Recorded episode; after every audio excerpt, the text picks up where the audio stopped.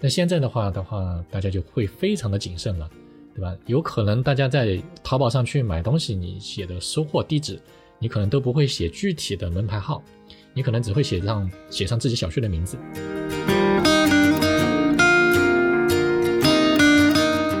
非常推荐 Wasp Top Ten，它是一个很好的一个入手新就是学习的材料。呃，它 Top Ten 的话也分好好几类，Web Top Ten，还有 Mobile Top Ten。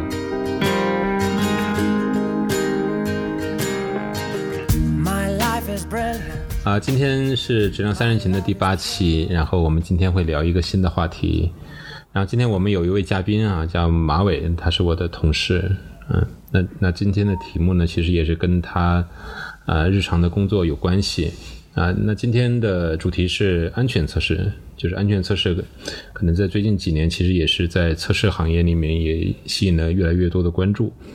那马伟是一位安全的专家，我们也想邀请他来跟我们一块儿来聊一聊，呃，对于安全测试的一些理解和经验。好，马伟，呃，你先跟大家打个招呼。嗯，好的。呃，大家好，我是马伟。呃，我呢做安全这一块的东西比较多一些。那今天很高兴跟大家分享一些跟安全测试有关的呃一一些心得，或者说跟大家一起聊一点东西吧。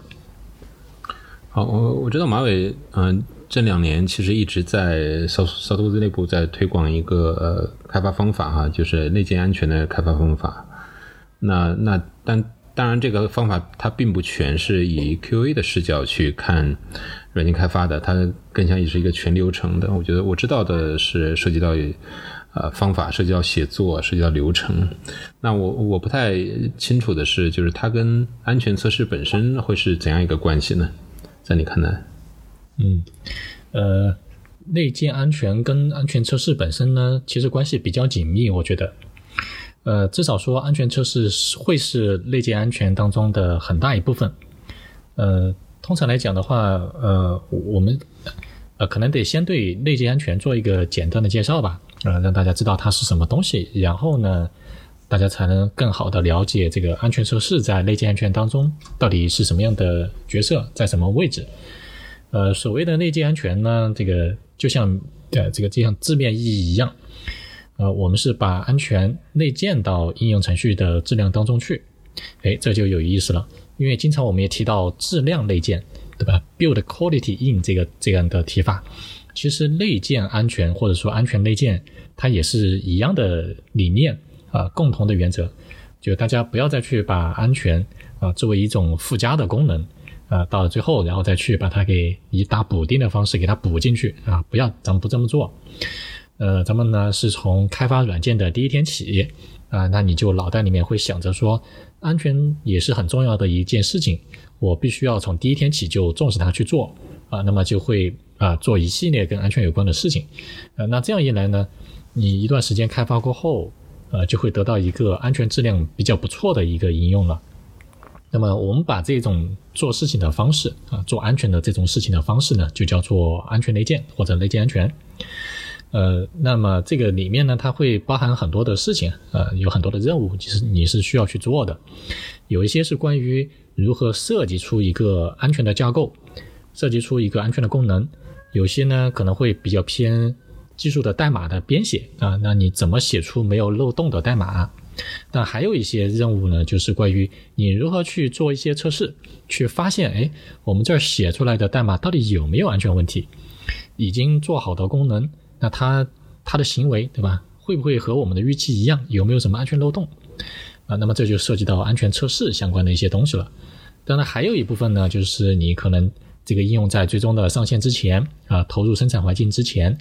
呃，需要做一个整体的呃比较细致的渗透测试啊。我们一般把它叫做安全测试或者安全评估啊。但这个叫法都挺多的，但是呢，一般做的事情都是一样，就是对这个应用程序整体性的。做一个安全的安全质量的一个评估啊，看一下到了这个时候有没有什么严重的安全问题。呃，所以整个来讲的话呢，内建安全它伴随了我们软件或者应用开发的整个流程、整个周期。呃，每一个阶段要做的事情各不一样，呃，测试呢会是其中的一个比较大的一个阶段啊，我们会做一系列的事情去判断我们这个应用程序到底有没有安全漏洞。所以讲到这儿的话，你可能就已经能够有点感受到了，呃，内建安全呢它挺大的，包含很多流程，呃，安全测试在其中是一个阶段，嗯，是这么样一个一一个关系吧。我听起来，当你说安全测试是内建安全开发过程中是一个挺大的一块的时候，它意味着，呃，会是一个很重要的一个职责直接放在测试人员身上吗？还是说不一定是测试人员去做这个事情？嗯，呃，我觉得这个当中可能会有一个关键性的转变。呃，倒退很多年前，可能没有人想到说安全测试这件事情，呃，应该由开发团队当中的 QA 或者测试人员来兼任一部分。呃，我相信在很早以前，呃，甚至现在可能还是有很多团队认为啊，这个安全测试应该由安全团队或者说一些安全的供应商来帮忙解决。啊，但是呢，这个观念也在逐渐的发生转变，因为大家突然发现，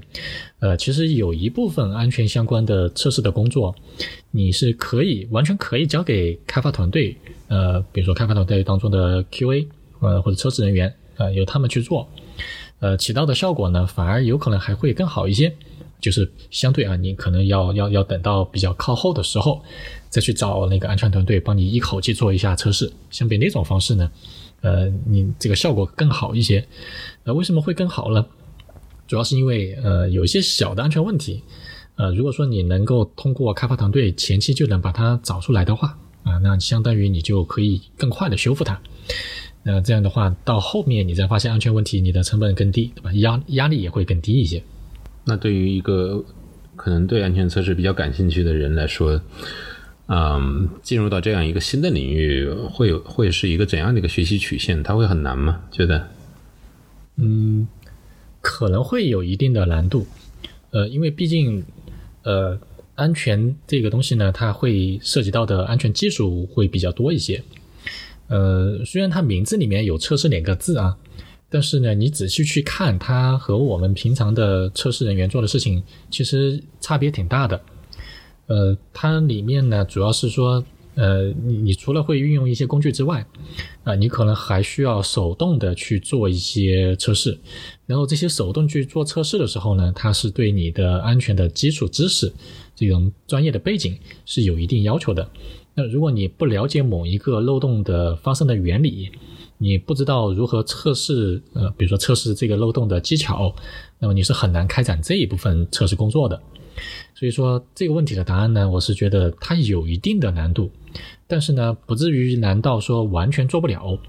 呃，因为毕竟业界还是有很多的自动化的扫描的工具啊，它可以帮你自动自动的去扫一些安全漏洞出来。呃，只不过呢。工具没办法扫除所有的问题啊，所以还是有一部分是需要人工手动来去做。那这部分的难度确实会稍微大一些。之前就是有同事说想去做安全测试，然后就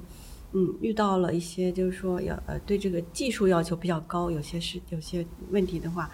呃，但是呃我觉得从另一个角度来讲，刚才马伟说的可能更多的是这种技术方面的一些漏洞。其实我们可能还有很多是从业务的角度来讲没有考虑到的一些安全问题，这些的话应该来说对这个专业的技术要求没有那么高，对吧？嗯，是的，啊，你这个点说的很好。呃，所有的一个应用里面的所有的安全相关的需求啊，它可以分两类。第一类呢，它比较偏纯技术一些，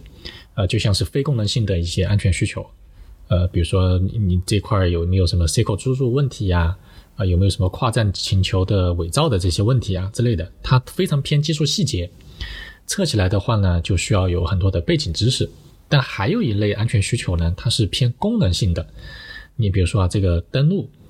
呃，比如说这个权限控制，啊，那这一些的话呢，它既像是业务本身就已提出来的要求，对吧？大家彼此之间数据应该隔离，我不应该看得到你的数据。那么这一类呢，它是业务类的需求，同时呢，它本身又带有安全的含义。这一类的测试呢，安全测试呢，它的难度就会相对而言低一些。呃，这个的话，对于开发团队的测试人员，呃，我认为是能够比较快速就能够上手去做的。刚才马伟马伟提到了这个就安全测试它可能分分两部分啊，一个是非功能相关，一个是功能相关。这让我联想了一个挺有意思的一个问题，就是呃非常有名的那个测试象限，测试呃四象限，就当我们把呃测试人员所涉及到的不同类型的测试放在同一个可视化的一个图形上的时候，放在四个象限。会从不同的维度去定位不同的测试所属的这个位置啊，那好像安全测试会跨几个象限去去放是吗？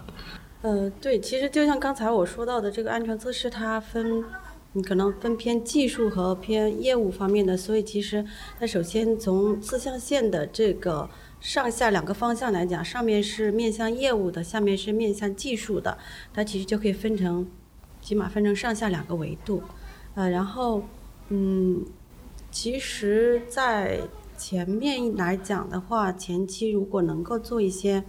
啊安全的这种需求的分析，去帮助团队啊，就在安全这个这个这个方面能够正确的去开发我们的软件，包括也可以再去通过增加一些自动化的方呃方式，自动化测试的方式来保障。所以，其实我我觉得四象限的这个左侧应该也是可以。有一定的安全的部分的。嗯，我稍微的补充一下，我觉得可能也跟我们所被测的产品它对安全的诉求有多强有关系。那比如说，如果我是像互金，呃，就互联网金融的产品，或者是类似银行会用到的产品，那它的这个安全性的诉求本身就非常强的，那可能它这个就是它的本身的业务需求。那像一般我们用的这种 C 端的 App，或者是呃这个公网上的网站，那这样的话，它本身不是那种对数据安全、对安全性要求特别高的，那就满足一些基本的安全。就像刚才马伟老师所说的，就是支撑性的需求。那这种的话，可能就是这种面向团队的，或者是这面向技术的。所以说，呃，得看我们被测的产品对安全的诉求是什么样子的。那如果要把它放到象限上的话，它真的有可能会跨越多个象限。想在测试方向有更多寻求发展，但是同时要去观察这些趋势的呃人来说，我觉得他在你看来，你觉得安全测试会是一个比较 promising，就是有有呃有发展前途的一个一个方向吗？嗯，呃，但我说的答案未必准确啊，呃，但我觉得至少是一个还不错的一个发展的方向。呃，它的发展的空间非常的广阔。刚才提到测试四象限，对吧？那么我仔细一一仔细想了想，安全测试在测试四象限里面，其实每一个象限它都有所设计，既有业务也有技术，既有手动也有自动化。然后它的设计面非常广，嗯。然后另外一方面呢，就是我们现在大家都是基于互联网。呃，而且这个数字化转型也越来越这个越来越多，呃，这个方向是不会扭转的。那么未来只会越来越多。那么在这种环境下，安全的需求自然也会越来越多。呃，国家或者说法律法规提出的要求也会越越来越严格。你像欧洲有 GDPR，然后中国最近的话，呃，大家有看新闻的话，会发现有一个叫做《个人信息保护法》的一个草案。那么这些都是比较好的、有利于安全的一些呃变化，呃，那么这样的一来的话呢，就会发现安全相关的需求特别强烈，啊，自自然的对于安全测试方面的需求也就会特别的多。所以说，那如果说未来，呃，作为一个不管是作为一个测试人员，希望具备一些安全测试能力，还是说你希望在安全这个领域里面去做更专业的安全测试，呃，那么我相信都是呃。比较被需要的一个这样的一个技能，所以我是这么认为啊，这这个肯定会是一个比较好的一个方向。嗯，这个我完全同意哈，我觉得我也是这样认为的，而且我有观察到市场上会有一些啊专精的安全测试类的需求啊，这种用人的需求。嗯，我我感觉以后这个安全测试会是一个比较测试可以往。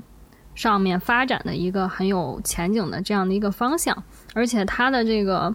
呃经验上经验上来说，可能是随着它的年限增加，然后随着它对这个领域越来越逐步深入，然后它就能够就是越来越有前景，而且它也不光会局限在测试这一个领域，本身可能就会成为安全专家。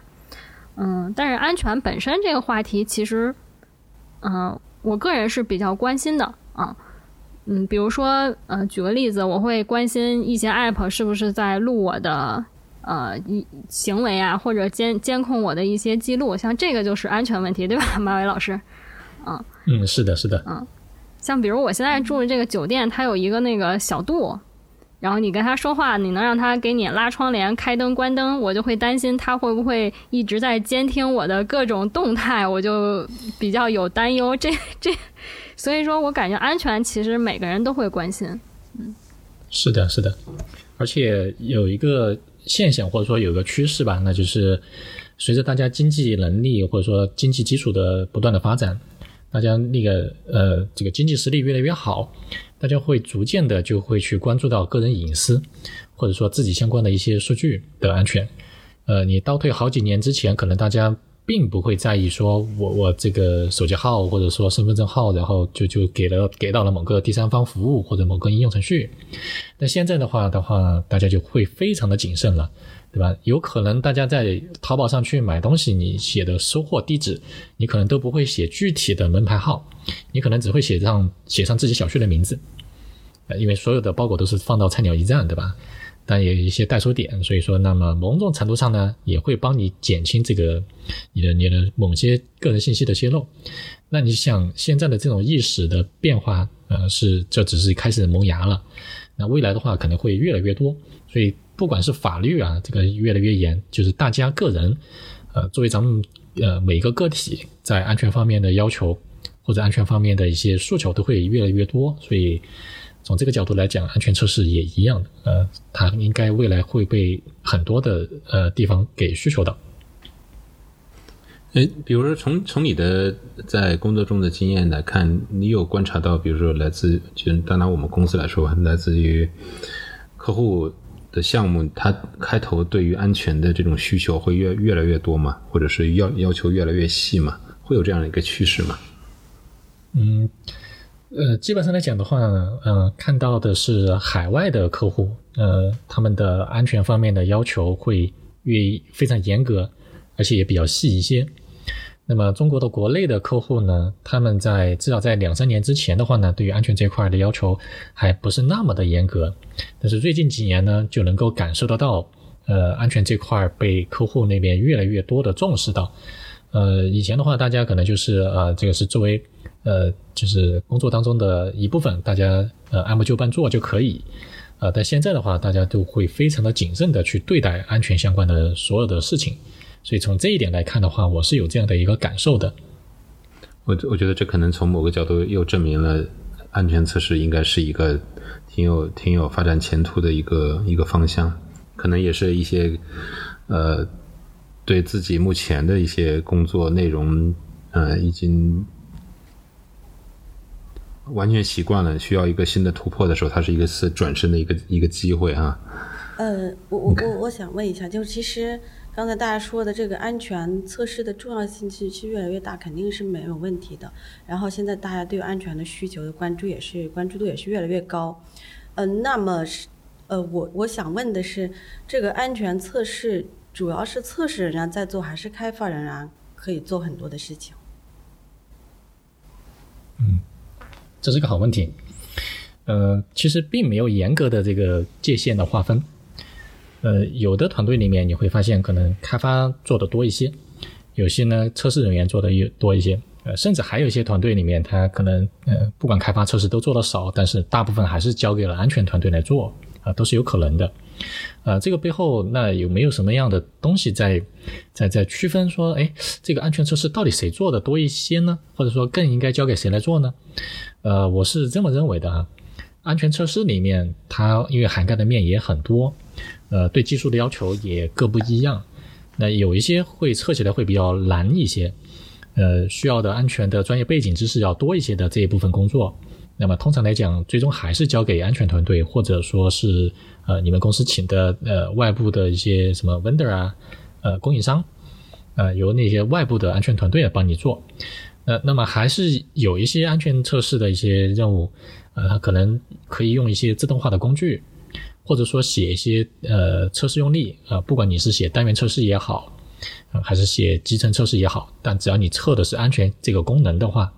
那么你其实都是可以去做的，都由开发团队来做。那这又涉及到，那你说开发团队里面的谁来做呢？呃，开发人员他有这个能力，有这个技术能力，他所以他可以写。那我们的测试人员 QA，他如果也能有自动化测试相关的能力的话，那他也可以做。所以说这个就没有严格的界限的区分。所以我更觉得这是一个能力的问题。如果你有这个能力，那么你就可以做。如果我对安全测试真的很感兴趣，但是我在这方面真的是个小白，你会建议从怎样开始呢？或者是，或者是在你的想象里面，他会经历怎样一个路径呢？会或者一个比较合理的路径，让我成为一个对于安全测试比较熟悉的人？嗯，呃。我就讲讲我是如何从小白变成现在的吧，呃，作为一个参考。呃，很早以前呢，我只是一个普通的开发，然后呢，后来就发现，哎，呃，咱们的互联网应用，呃，当时还是基于浏览器的这种 Web 应用啊，还没有这种手机上面的 Mobile 应用。呃，在这种时候呢，就发现，哎，好像还是有一些安全问题是需要值得注意的，然后呢，就引起了我的兴趣，然后就钻研到一。呃，就是找各种各样的资料来去学习。那么在学习的过程当中呢，就呃，就因为你学了第一个知知识点，你可能就会牵扯出第二、第三、第四个知识点，就这样不断不断的去学习更多的内容。然后在最初的时候呢，当然也是需要做一些练习。呃，网上呢会有很多的这种呃写出来的系统啊，它里面故意会包含一些安全漏洞，那你就可以。拿着这个系统啊去做一些练手练习啊，去去去把你所学到的知识啊去运用一下。当然了，最有成就感的事情当然要属于在自己的项目里面啊，自己的工作当中，把学到刚刚学到的这些知识呢给运用起来啊，找到自己构构建的这个应用程序当中的漏洞啊，并且亲手把它修复掉。呃，那这样的话呢，作为一个前期是非常好的这样一个学习的环境。呃，再到后期的话，可能就会比较枯燥一些，啊，因为你可能会呃看很多相关的技术资料，但是呢，比较难以找到合适的练手的地方，啊，但这个阶段也是非常重要的，你可能需要大量的阅读很多的基础的材料，啊，基础的材料。呃，再到后来的话呢，可能更多的就是呃，就是想到说，那我我如果呃能够稍微超越一下测试这个概念，我我能不能做一些其他的预防性的一些措施？那我如何能够让呃开发写出来的代码就已经直接就变得比较安全呢？对吧？在围绕这个方面可以做些什么事儿呢？就会朝这个阶段再去想。所以基本上来讲，会是有这么样一个大致的一个路径吧。你要说开头。呃，那我的建议还是说，呃，尽可能的先去找一些比较好的学习资料，可以先去理解一下那些基本的安全漏洞，呃，它们的原理是什么？呃，如果要测的话呢，有哪些测试的技巧？然后再找一个可以帮你练手的这样的系统，呃，网上会有很多的这样的开源的免费的系统，那你就在本地搭一个，然后自己就可以边学边练啊，这个是比较好的一个快速开始的一个步骤。嗯，我可以。补充一下，就是自己的一点想法哈，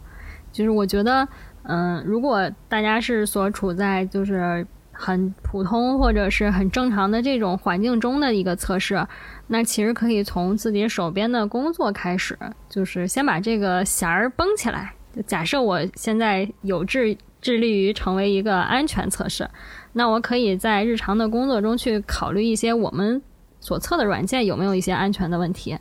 比如说，假设我要测一个接口，我就可以去想一想，我有没有办法去，比如说破解这个接口，然后去绕过接口访，呃，绕过健全访问一些资源，包括这种数据隔离的事情。嗯，如果我是测的是一个网站，我有没有可以绕过登录去访问一些资源等等类似这样的，然后慢慢的可能就会有一些契机啊，或者是有一些呃成成果，然后慢慢的就可以促使你去往那个方向转了。嗯可以从日常工作中去平滑的过渡一下，嗯，也可以检验你是不是真的对这个事情感兴趣，嗯。嗯，感觉小南这个建议特别好，是不是可以直接从 OWASP 的 Top Ten 去开始看一下自己项目上有没有这些漏洞？是的，非常推荐 Wasp Top Ten，它是一个很好的一个入手新就是学习的材料。呃，它 Top Ten 的话也分好好几类，Web Top Ten，还有 Mobile Top Ten，还有各种各样的什么 IoT Top Ten 等等。那么我建议大家可以先从 Web App 的 Top Ten 开始入手，先去看。然后还有一个很有意思的点啊，就是呃，如果说你要在这方面去做一些尝试的话，呃，你也可以尝试呃，逼迫自己转变一下思维的这种模，转变一下自己的思维模式，呃，把自己想象成一个搞破坏的人，呃，你先把自己假设我自己就是一黑客，呃，我就是想要干一些系统不允许我要干的事情。呃，比如说，呃，明明我这儿下一个订单要给一百块，那我能不能就是不给钱把这个订单下了呢？那你可以围绕着这个问题去想各种办法，去绕过一些什么限制，去看它的每一个技术的参数，做各种各样的尝试。然后呢，这样也能够是一个比较好的办法，去呃牵引自己，或者说去驱动自己去做更多研究的一个办法。我以为唯一的办法就是找优惠券呢。啊，优惠券可能会是其中一条途径啊，可能还会有其他的途径。看来你不适合做安全测试。嗯，除了除了 OWASP，还有一些其他的推荐吗？比如说一些非常经典的一些教程，作为一个新手开始的起点。嗯，呃，包括工包括工具啊，或者是其他的都可以。现在我觉得很多人学习都会在直接看视频教程，有没有类似的东西呢？嗯，网上可能会收到一些视频类的教程，然后网上也会有一些书籍，呃，有些比较经典的书籍了，比如说之前有一本书叫做呃外部安全，嗯，白帽子是吗？对，白帽子讲外部安全，嗯，呃，这是一本很出名的书。呃，然后呢？当然，这个整体上来讲，中文环境下的安全相关的资料整体上偏少。呃，近几年稍微好一些。呃，倒退前几年的话，中文资料非常的少。现在的话，大家如果真的想学的话，那简直这个氛围简直太好了。OK，呃，至少环境比过去友好了很多。嗯，那如果说你想要看一些原汁原味的英文的材料的话，呃，网上也有很多，你可以在 OWASP。啊，就这个社区他们的官网上面去寻找到各种各样的资料，上面的资料比较丰富。呃，另外呢，还会有一些培训类的网站，呃，但这些网站的话，有可能是要收费的。国外会有一些比较出名的一些这种服务，呃，然后呢，他们里面提供的课程就比较有体系，呃，学习的这个难度曲线也给你控制的比较好。呃，所以如果说你预算比较充足，然后又想要去体验这种原汁原味的这种资料的话呢，那可以建议大家可以到网上去搜一搜这样的一些学习的网站。好，我有我有一个小白问题啊，就是，嗯，我我感觉这个是不是很容易踩红线呀？有没有一个就是给大家提醒的，我在做安全类的尝试的时候不要做的事情，或者是比较敏感的事情？嗯。是的，这个问题问的特别好。呃，刚才呃我都漏了这一点啊。当你在学习这个安全技术的过程中，呃，你肯定会忍不住要去试一试。尤其你看到某一个安全网，呃，尤其当你看到某一个网站，它的安全性可能做的比较差的时候，你可能更加按耐不住想要去测一测它到底有没有安全漏洞这个心。呃，但是呢，我给大家的建议是说，千万不要这么去做。因为现在的法律法规越来越严格，那么你在没有别人的授权的前提下，你就私自去对别人做测试，哪怕你是出于好意，那么也有可能会被误认为是故意做破坏，会被认为这是入侵计算机系统，那么可能会引发一些法律甚至一些不好的后果。所以建议大家在去做测试的时候呢，呃。就是用自己在本地搭建的，专门用来做这种练习的网站，自己跟自己玩，自己跟自己练，千万不要去碰互联网上的一些生成的环境。那么这个之前是有一些非常惨痛的案例的，呃，大家搜新闻可以搜到啊，这个是需要大家注意。就其实，在我们团队呃做过一些安全测试哈，就刚开始的话，我们是会嗯。从这个就是想去做安全测试，但是没有特别明确的这个安全需求的时候，就从这个呃从 OWASP 的 Top Ten 里面呢去呃，把它那个十条拿过来分析一下，就是看一下项目上，呃，有哪些是需要，就是说针对项目的优先级来讲，哪些是需要的，然后从中搞出就是适合自己项目的一个一个十条优先级比较高的，这样去测。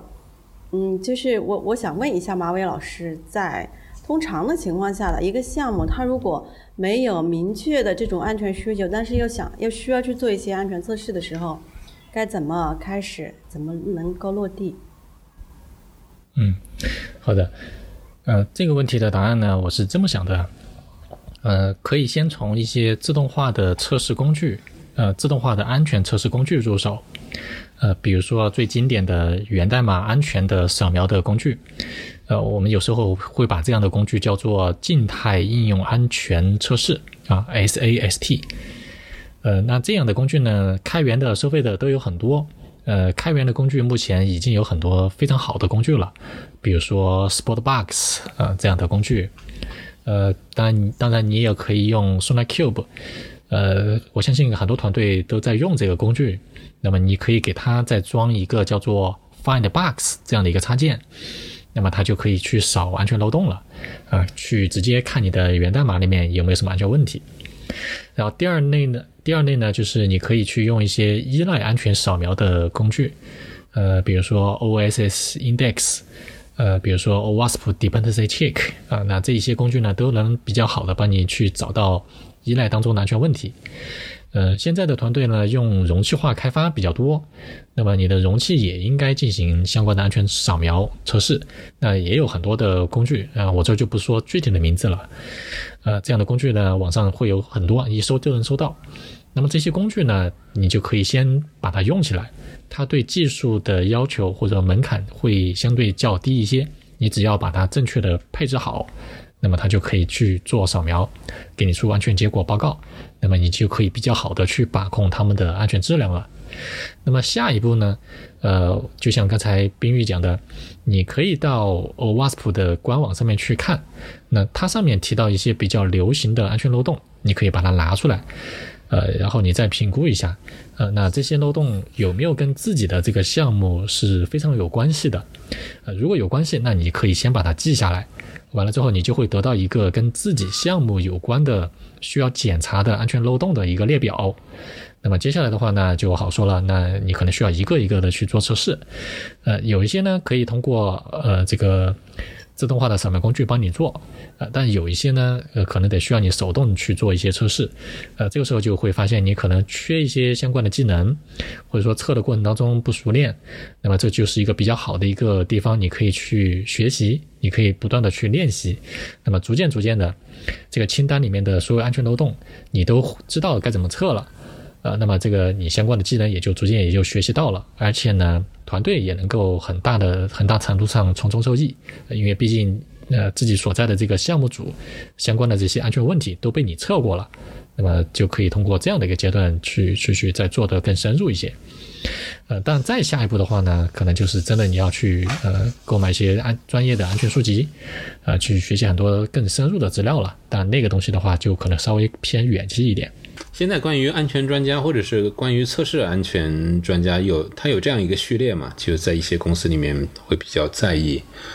对于安全的这种关注啊。嗯，当当你是问序列是什么意思？就是会有职级，它可能未必像我们平常碰到的开发测试这样，它可能会分的特别的严格。呃，但是呢，多多少少还是有一些基本的区分。比如说，一个新手入门的一个安全测试的人员，当然你做的久了之后，会变成一个比较成熟或者比较资深的这样的一个安全测试的人员。呃，当然，如果你能够再继续下去的话，可能会有所谓的什么大牛这样的级别级别，它肯定会有这样的一个层级的这个区分的。但是呢，它并不像是那么死板的说你是一级、二级、三级、四级。呃，因为因为也确实没有人能给你定出来到底是多少级。但是这个能力的区别，从入门到深入，再到这个特别的厉害，呃，肯定会有这样的一个变化的。在安全领域有没有一些，比如说，呃，认证，或者是我可以去学习，嗯，就相关就是认证吧？有没有相关的认证呢？这个可能比较关心，因为刚才听说我们也没有一个明确的这个界限，那我怎么证明我的能力是是可以胜任的呢？嗯，好问题。呃，认证这个事情呢，就安全领域里面的认证其实还是挺多的，但是安全测试相关的认证比较权威的其实不多啊，比较少。呃，至少中国国内的应该是我理解应该是没有的。呃，如果我讲错了，大家更正我啊。呃，但是呢，会有一些比较偏通用的，呃，像 CISSP，但它又是更多的是看的面是非常的广，呃，安全测试呢只是其中很少很少一部分。呃，国外呢会有一些认证，呃，它更多的像是安全评估或者说安全审计这样的一些专业的一个角色或者职位的一个呃认证，呃，和我们今天聊的这个安全测试的这个呃话题呢，可能差别还是有一些的。呃，在这块的话呢，我我倒是建议大家，呃，不用先瞄着认证去做，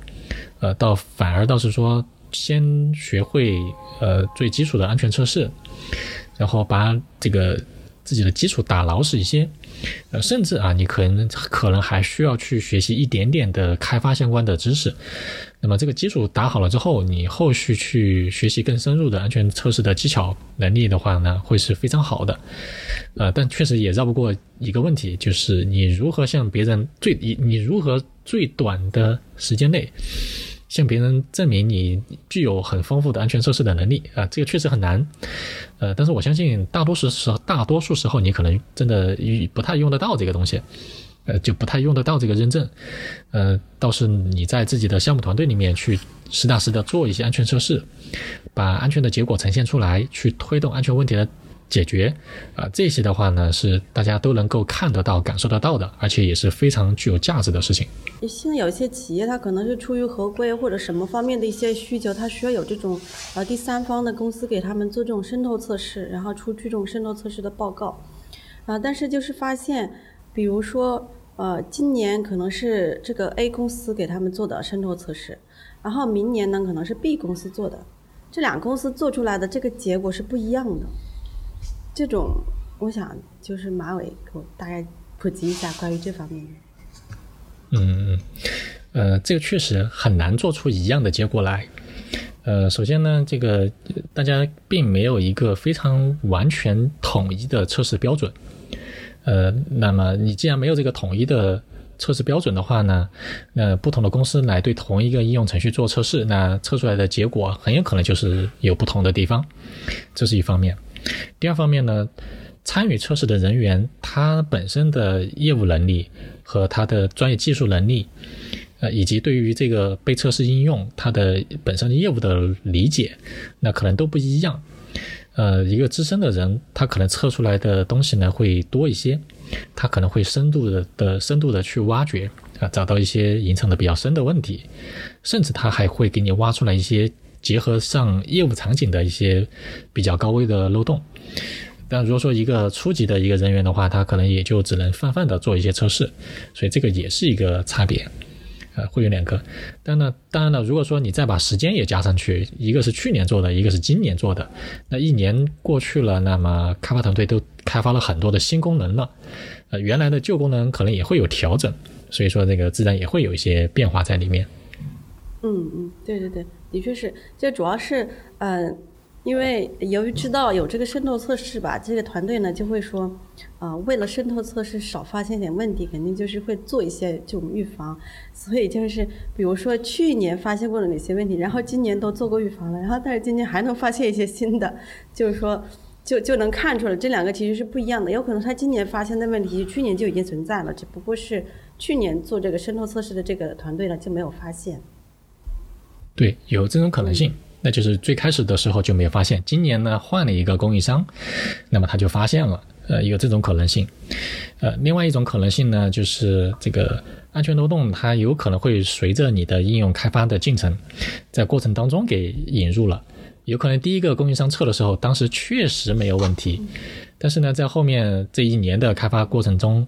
呃，不知道谁就引入了这个安全问题，然后被第二个供应商检测出来了，都是有可能的。好，那我们今天就到这里吧。谢谢马伟给我们带来的一些专业的关于安全测试关相关的一些分享啊。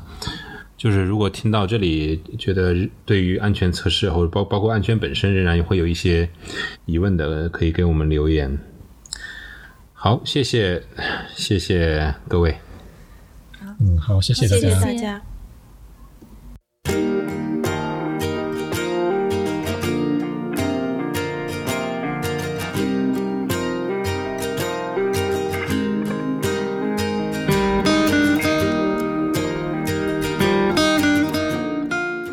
谢谢收听《质量三人行》，这是一款来自斯特沃克的播客节目。我们关注软件行业测试领域的现状和未来，质量和测试人员的职业发展。你可以在网易云音乐、喜马拉雅、蜻蜓 FM 以及泛用型播客客户端搜索“质量三人行”，订阅收听到我们的节目。My love is pure. I saw an angel, of that I'm sure. She smiled at me on the subway. She was with another man. But I won't lose no sleep on that, cause I've got a plan. You're beautiful. You're beautiful. You're beautiful.